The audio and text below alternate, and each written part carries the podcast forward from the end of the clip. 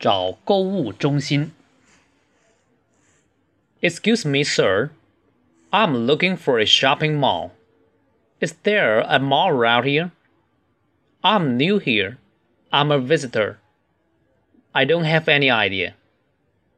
Can you tell me where it is? Do you live here? Do you know this area? Any shopping center will do. 我再快读一次， 希望能够在一口气之内把它读完哈，这样对口腔肌肉的训练非常有好处。Excuse me, sir. I'm looking for a shopping mall. Is there a mall around here? I'm new here. I'm a visitor. I don't have any idea. Can you tell me where it is? Do you live here? Do you know this area? Any shopping center will do. 那我们要注意的是，I'm looking for 是找什么东西很经常用的哈，我们把这个短语当成一个单词去记忆就好了。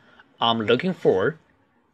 还有一个就是啊、uh,，I don't have any idea。I have no idea。I don't have any idea，也都是一样的哈。平时很多老外经常说 I I have no idea，我什么也不知道，我不大清楚啊。还有一个就是 Any shopping center will do，will do 就是类似于 Any shopping center will be okay，差不多意思。Any shopping center will do。 我再非常慢的读一次。Excuse me, sir.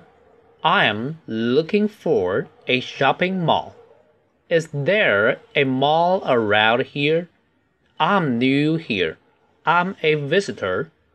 I don't have any idea. Can you tell me where it is? Do you live here? Do you know this area? Any shopping center will do. 这节课就到这里。I'm Lauren.